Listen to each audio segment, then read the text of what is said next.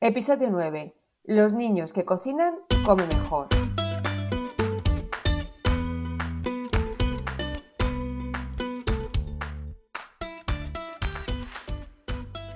Bienvenidos a Los niños que cocinan comen mejor, el podcast de cocina y alimentación equilibrada de la red de escuelas de cocina Kitchen Academy para padres y madres comprometidos con el poder que tiene aprender a cocinar para llevar una alimentación saludable. Cada semana te hablaremos de forma sencilla de los alimentos y sus nutrientes, de cómo combinarlos para hacerlos más atractivos y, cómo no, de cómo involucrar a los niños y niñas en la cocina del día a día, para que sean artífices de su propia alimentación.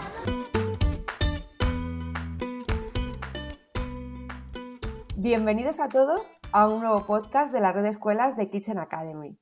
En esta ocasión queremos dar respuestas a varias preguntas que nos habéis hecho de cómo se forman las relaciones alimenticias entre los niños y los alimentos. ¿Por qué los niños comen unos alimentos mejor que otros? Bueno, haremos varios podcasts para intentar profundizar sobre este aspecto, pero es importante saber cuándo no se van formando estas primeras relaciones con los alimentos y cómo introducir los distintos alimentos a los niños.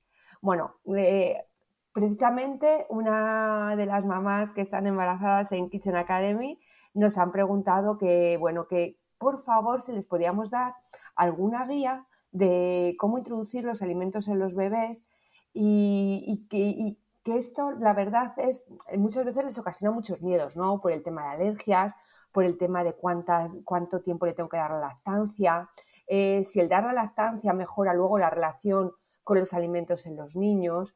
La verdad es que nosotros desde Kitchen eh, para estos temas no estamos tan preparados como los enfermeros, ¿no? Los enfermeros son los profesionales que nos van a, guiar eh, en, todo este proceso. Y, por ello vamos a contar hoy con, una enfermera, con una enfermera que, que tiene ciertas relaciones con Kitchen Academy a la que le hemos propuesto que por favor nos hablara sobre este tema tan interesante y la verdad que nos ha costado un poquito por los turnos que tiene, pero finalmente hemos podido estar con ella.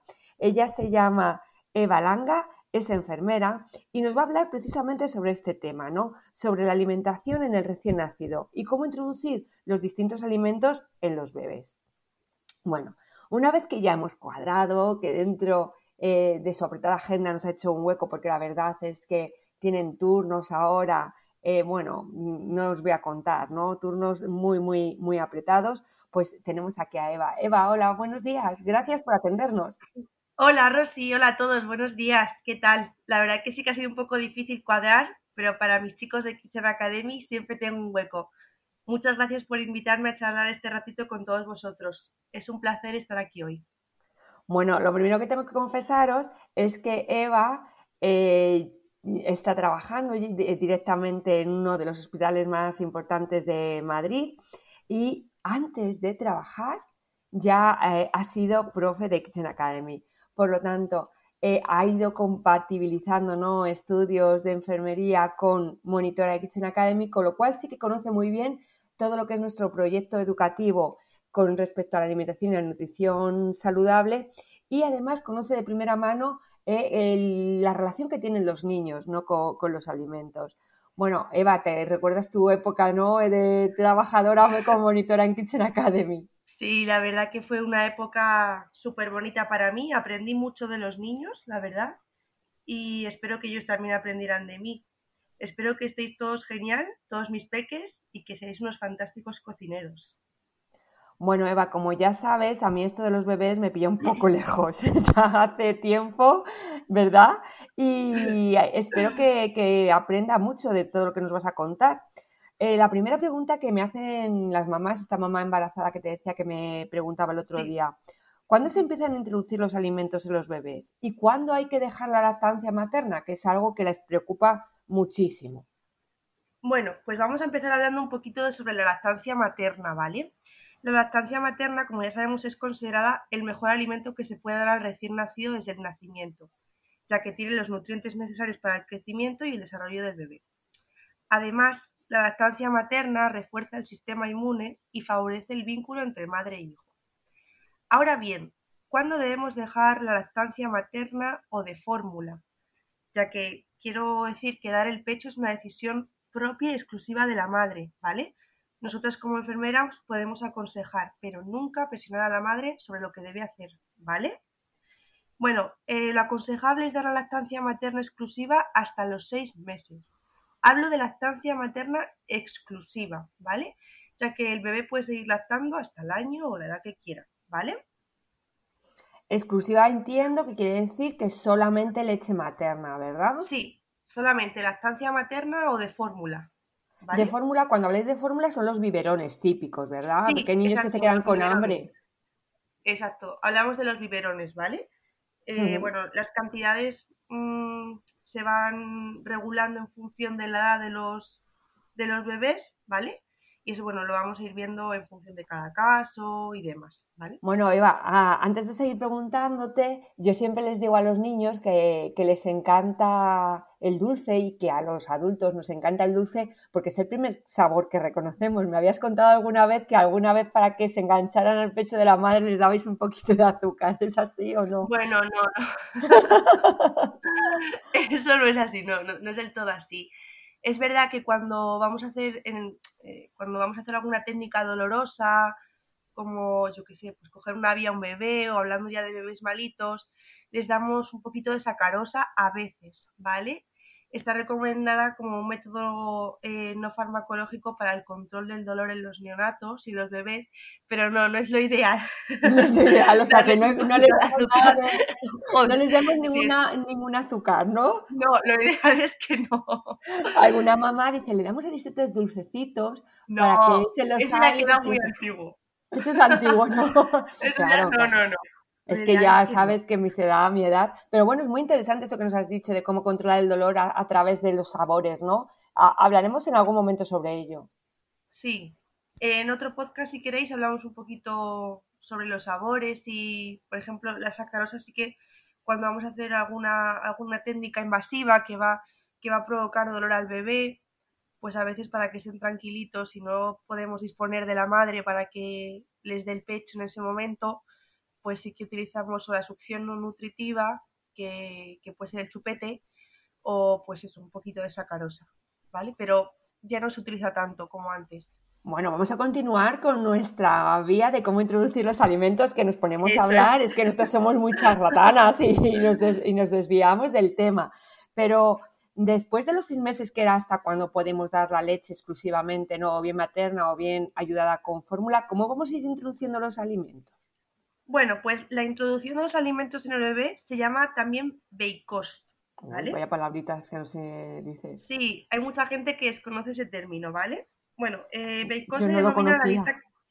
Sí, se denomina ICOS la dieta que se basa en la introducción de alimentos en el bebé en combinación con la lactancia materna o artificial, ¿vale? Desde los seis meses hasta el primer año de vida.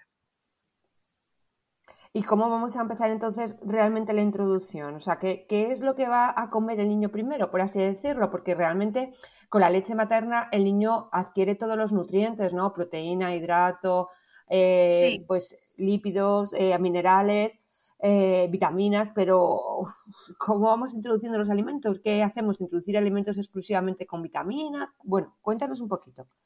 Bien, esta es una de las dudas que más eh, tienen los papis y las mamis de cómo introducir eh, los alimentos, por dónde empiezo, cómo se hace. Vale, pues muy fácil. Em, a los seis meses el aporte nutricional de los bebés se queda, entre comillas, corto exclusivamente con la lactancia materna los niños necesitan más energía y nutrientes y sus funciones digestivas pues ya han madurado, ¿vale? A los seis meses eh, vamos a empezar a introducir los cereales, ¿vale? ¿Mm? Seguro que nuestros oyentes más pequeños saben que los cereales aportan energía inmediata, ¿verdad? Hombre, ¿cómo te acuerdas? Eh? Hidrato de carbono, energía. sí, sí, claro Exacto. bueno, en el caso de los bebés, lo ideal es comenzar por los cereales sin gluten, ¿vale? Para evitar sensibilizaciones e intolerancias. Los cereales son ricos en hierro y vitaminas. Al ser carbohidratos de absorción lenta, aportan mayor sensación de saciedad al bebé, por lo que se permite espaciar más las tomas. ¿Vale? Bueno, a los seis meses, eh, ah, quiero dejar una cosa clara, ¿eh? eh, la introducción de los alimentos lo vamos a hacer por separado. Nunca vamos a mezclar cereales con fruta o dos tipos de fruta diferentes, no. La introducción de los alimentos tiene que ser por separado. ¿Por qué? Porque si al bebé le provoca una intolerancia o alergia, es importante saber de dónde viene. Si hemos ah, mezclado, por ejemplo, eh, manzana con plátano, pues no sabemos si el bebé tiene alergia a la manzana o tiene alergia al plátano, ¿vale? Entonces lo ideal es que empiecen a, a introducir los alimentos por separado. bueno, a los seis meses también vamos a introducir frutas, ¿vale?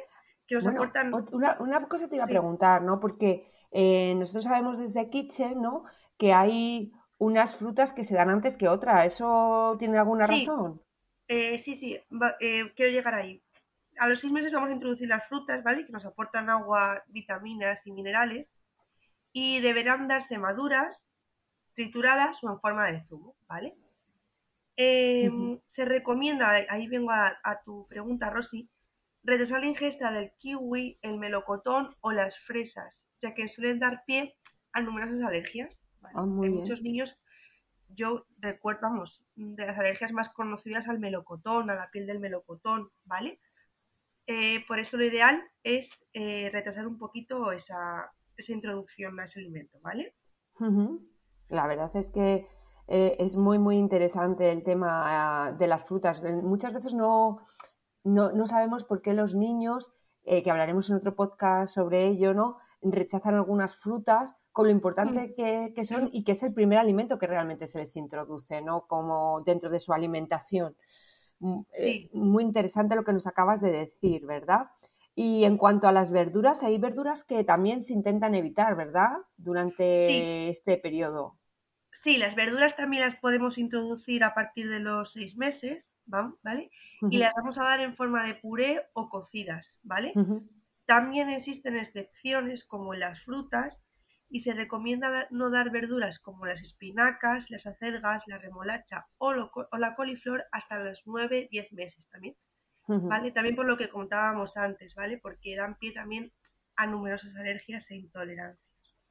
Muchas de las preguntas que nos hacen también alrededor de esto, porque parece muy claro, ¿no? Tenemos asociado que se dan primero frutas y verduras porque favorece, o sea, por la digestión, ¿no? Todavía, como tú estabas mm. comentando antes, ¿no? También.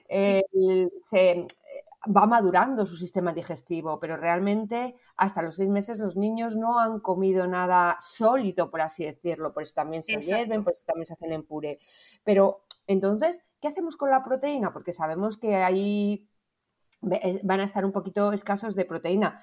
Eh, también empezamos sobre los seis o siete meses, ¿no? A meter carnes y demás. Sí, eso es. La carne también la podemos introducir a partir de los seis, siete meses, ¿vale? Y se recomienda, se recomienda empezar con pollo, pavo o vaca, ¿vale? Más tarde daremos cordero o cerdo para asegurarnos correctos niveles de hierro y proteínas. La carne roja lo ideal es retrasarla un poquito más, ¿vale? Retrasarla un poquito, claro, claro. Sí. Hoy tiene más grasa. Eh, también, exacto, exacto, ¿vale? La digestión, pues eso es mejor, favorecen las carnes blancas son más fáciles de digerir, más fáciles de hacer la digestión y todavía estamos hablando de un sistema digestivo inmaduro, entre comillas, ¿vale? en, los, en los bebés.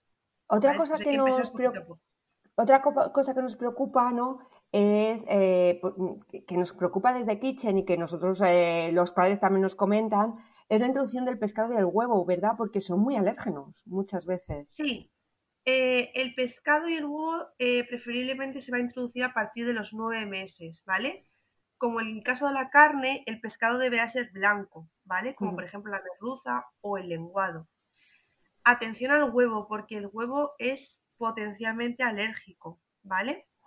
Lo que se recomienda introducir a los nueve meses aproximadamente solo la yema, ¿vale? Y ya a partir de los 11, 12 meses el huevo completo, ¿vale? Eso es un dato que mucha gente desconoce porque ellos leen que a lo mejor que el, que el huevo se puede dar a partir de los nueve meses. No, el huevo completo, no. ¿Vale? Primero la yema y después ya la clara, o sea, es decir, el huevo completo. ¿Vale? Muy eh, interesante. Los lácteos, los lácteos se podrán dar a partir del, octavo mes. ¿Vale? En el caso de los yogures, lo ideal es que sean eh, naturales y no azucarados, ¿vale?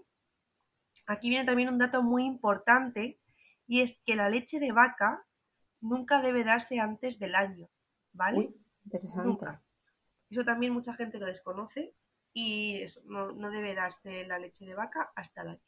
Nosotros tenemos, eh, esto, esto va muy relacionado con las alergias a la, a la proteína de la leche y justamente a la proteína de la leche de vaca. Nosotros cada vez más en Kitchen Academy tenemos niños con, en cualquiera de nuestras redes, escuelas, ¿eh? con alergias a la proteína de la leche de vaca y como ahora, bueno, ya hablaremos sobre ello también en nuestros podcasts sobre alérgenos no específicos, eh, cada vez más mete, se mete en leche en todos los eh, ingredientes, o sea, en jamón yo con leche eh, eh salchichón con leche, que dices, bueno, ¿qué pinta la leche aquí? Carnes eh, procesadas con leche, ¿no? Que, que, bueno, ahí nosotros en cuanto a alérgenos, eh, a la proteína de la leche de vaca, realmente es una, es una preocupación muy grande, porque además son alergias muy, muy potentes, como decías tú, y que causan pues mucho mal, ¿no? En, los niños.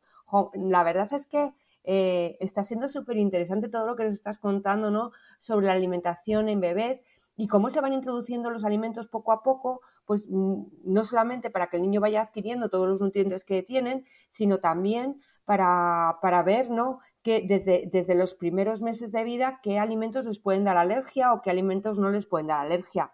Eh, eh, la verdad es que es importantísimo todo esto, pero como tú dices, soy un poco antigua ya, tengo una edad, ¿no? y, esto del cuidado de los bebés me viene un poco lejos, ¿no?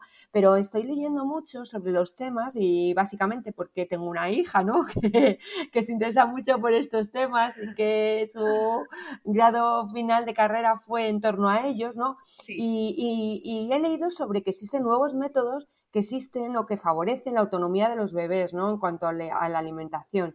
Eh, ¿Nos puedes hablar sobre esto? Porque ya te digo que creo que es muy, muy interesante acercar esto a, los papás, ¿no? Y a las mamás que nos estén escuchando.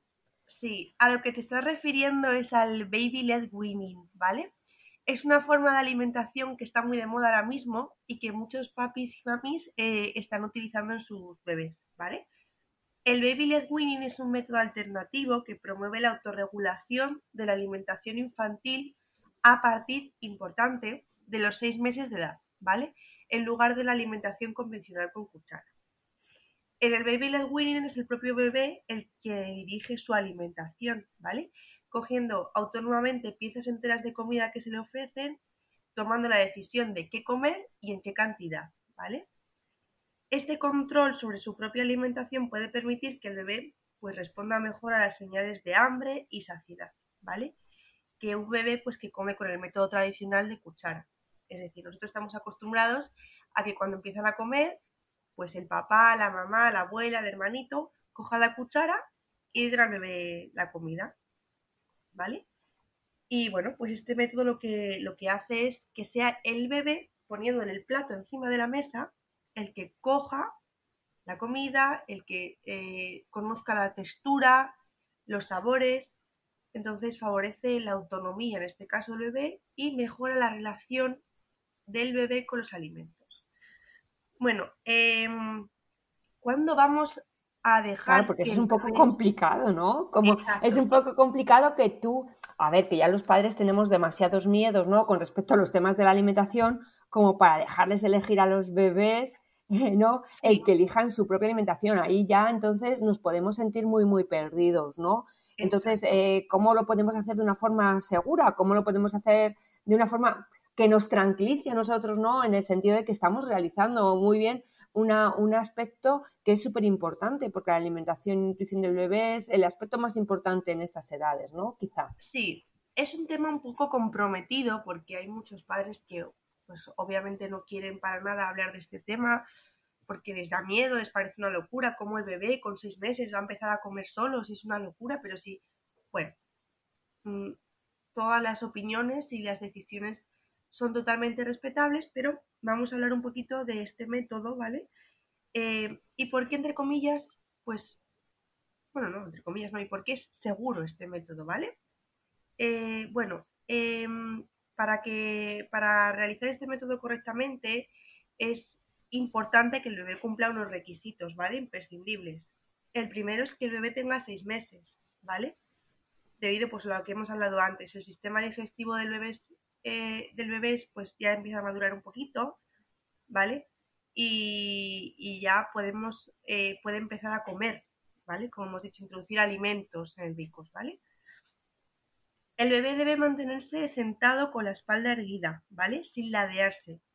Debe ser, debe, mantener, debe ser capaz de mantener esa postura por sí mismo, puesto que una postura, otra postura podría resultar peligroso, ¿vale? Respecto con los atragantamientos. Es decir, el bebé debe ser capaz de mantenerse en su silla sentado recto y no ladearse ni caerse de para un lado, ¿vale? Sí, porque una de las cosas que más nos asustan es que el niño es atragante y cómo reaccionar ante ello, ¿no? Que es complicado. El bebé también debe eh, usar coordinadamente las manos, ¿vale? Puede coger la mano correctamente, o sea, perdón, puede coger la comida con la mano correctamente y llevársela a la boca. Y es capaz de hacer la pinza, ¿vale? Lo que conocemos como pinza. Esto es muy importante, que ha perdido el reflejo de extrusión. ¿Qué es el reflejo de, de extrusión? Perdón. Se trata de un reflejo que aparece cuando un alimento sólido entra en contacto con la parte anterior de la boca del bebé. Este lo expulsa hacia el exterior con movimientos regulares de lengua, lo que les protege de ingerir ningún alimento que no sea leche hasta que no estén preparados. ¿Vale? Ah, interesante. O sea que un niño, un bebé, si le diéramos algo sólido, su tendencia sería a echarlo fuera, a vomitarlo. Exacto, exacto. O sea, un bebé que no es capaz de, de masticar, o sea, masticar o tragar eh, algo sólido, lo va a echar hacia afuera, ¿vale? Muy importante que el bebé muestre interés por la comida, ¿vale?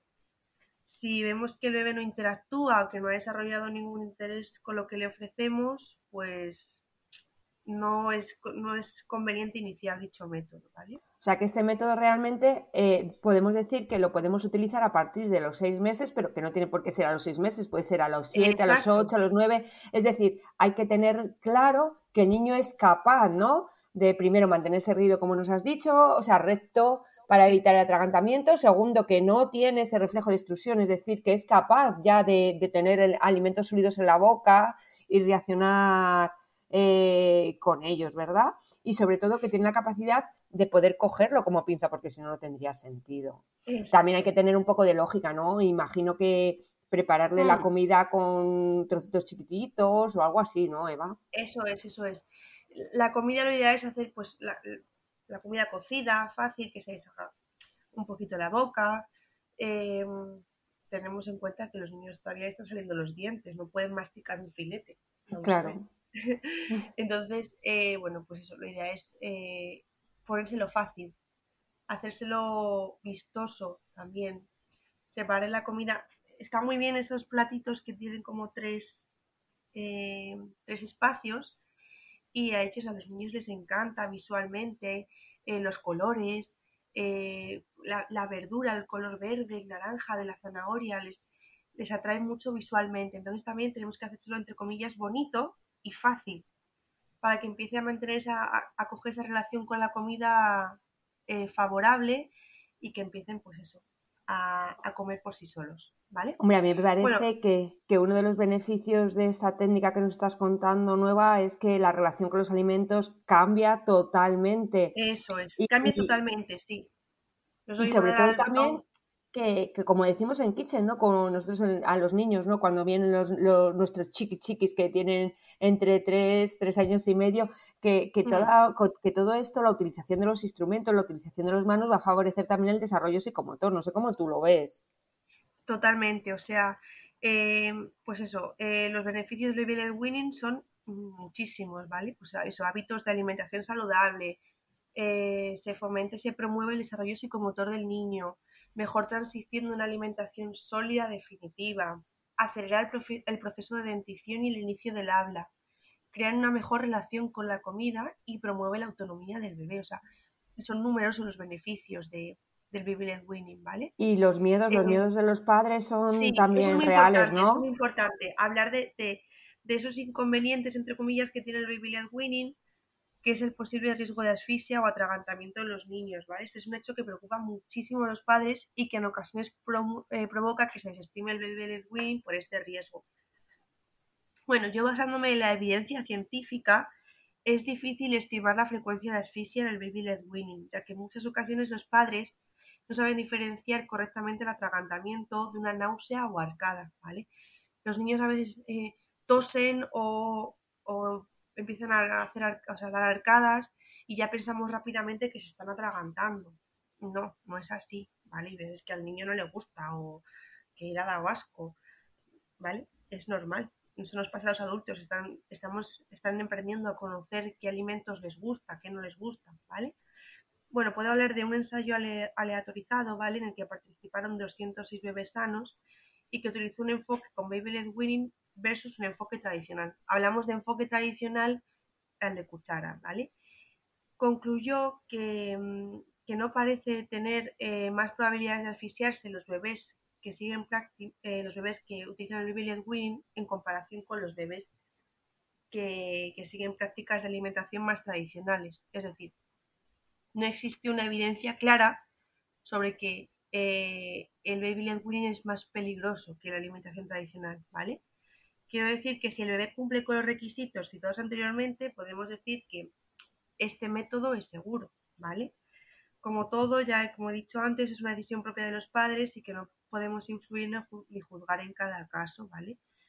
El miedo es libre y es normal pues que los padres tengan miedo a, utilizar este método. Pero bueno, yo como enfermera, pues debo daros a conocer eh, dicho método y bueno, hablar un poquito con la evidencia científica, ¿vale? Bueno, la verdad es que me ha parecido súper interesante. Yo este método lo conocía más que nada porque es verdad que cuando investigamos, ¿no? sobre las distintas relaciones que tienen los niños con los alimentos. Bueno, pues ya hablaremos sobre ellos en distintos podcasts que por supuesto te invitaremos a ellos siempre que, que, puedas, ¿no? Eh, porque es bueno hablar con profesionales de la enfermería sobre este tipo de, aspectos, pero es verdad que yo había escuchado hablar de este, de este método, pero yo creo que la mayoría de los padres lo desconocen, ¿no? Y hmm. muchas veces, como tú bien decías, es por miedo, que es un miedo muy, muy respetable, porque los padres no venimos con un manual de instrucciones y hay muchas veces que hay muchas cosas que se nos escapan un poco sobre el tema. Bueno, eh, la verdad es que ya hablando un poquito no contigo, después de que nos has comentado esto y basado en tu experiencia ¿no? como monitora en, nuestra, en una de nuestras escuelas físicas de Kitchen Academy, eh, ¿crees que los niños que cocinan, hablando desde un punto de, vista objetivo, que cocinan no solamente en las escuelas físicas, sino también en los campamentos, en días sin cole, realmente comen mejor y cambian su relación con los alimentos? Totalmente, o sea, un niño que, cocina y que cocina su propia comida, que eso es muy importante, ¿no? En plan, eh, pues en, Kitchen Academy lo que me llamaba la atención es que Em, se comían con más gusto, más felicidad, más orgullo la comida que ellos mismos hacían, a lo mejor que la que le podríamos preparar nosotros o sus padres, ¿no? Eh, la relación con la comida eh, en los niños que cocinan es fantástica. Eh, se les quita el miedo a, probar cosas nuevas. se estimulan, estimulan un montón sus capacidades y, bueno, para mí es un, es una técnica muy buena eh, que los niños empiecen a cocinar desde muy chiquititos y que, que empiecen a probar, como antes decía, las cosas que ellos hacen, ¿no? Bueno, eh, pues eh, nada, solamente invitar, ¿no? Invitar a nuestros oyentes a que prueben nuestra escuela online, ¿no? Una escuela muy, muy potente en el que es un instrumento. Muchas veces hablamos de miedos, ¿no? Eh, realmente la escuela online es un instrumento para los papis eh, en el que les da seguridad, ¿no? Porque no solamente tienen la receta paso a paso, que la pueden hacer con ellos, sino que les pueden dar también eh, ¿no? esos consejos de alimentación, nutrición y prevención, ¿no? Visados un poquito por profesionales y seguro que bueno que podrán venir a nuestros eh, días sin cole, a nuestros campamentos y en los que su relación con la con la comida podrán ir cambiando, podrán ir variando, además de pasarlo súper súper bien. Bueno, es muy importante. bueno, Eva, muchísimo los niños. ¿Hablarás con nosotros en otro podcast? Totalmente. Seguro que sí. Ya sabéis que tengo la agenda muy apretada, pero para vosotros siempre, siempre tengo un hueco. Así que haremos más podcasts. Si quieres, podemos hablar sobre las alergias, que es un tema muy importante. Y bueno, pues mm, yo creo que el próximo lo vamos a enfocar un poquito sobre las alergias, ¿vale? Para hablar un poquito más en profundidad sobre, sobre ellas, porque hoy es verdad que hemos hablado así muy, muy por encima sobre ello. Sí, y, bueno, pues me parece estupendo, ¿eh? Así que lo, dejamos pendiente, dejamos pendiente para otra ocasión. Bueno, un placer haber estado contigo, Eva. Que sigas tus trabajos de enfermera y que lo sigas viviendo con tanta intensidad como hasta ahora. Muchas gracias, un beso muy fuerte para todos. Nos vemos. Chao. Chao, adiós.